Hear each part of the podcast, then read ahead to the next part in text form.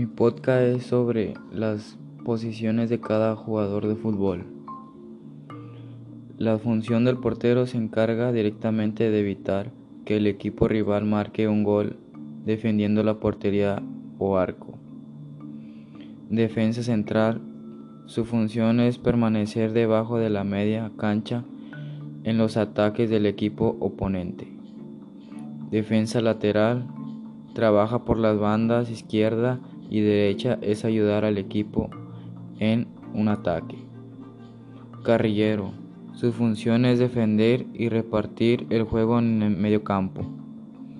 El centrocampista, su función es dar, a los, dar los pases a los delanteros para que marquen un gol. Interior, su tarea es, es abrir el juego por las bandas para dejar espacio entre líneas y el delantero su función es, es marcar goles.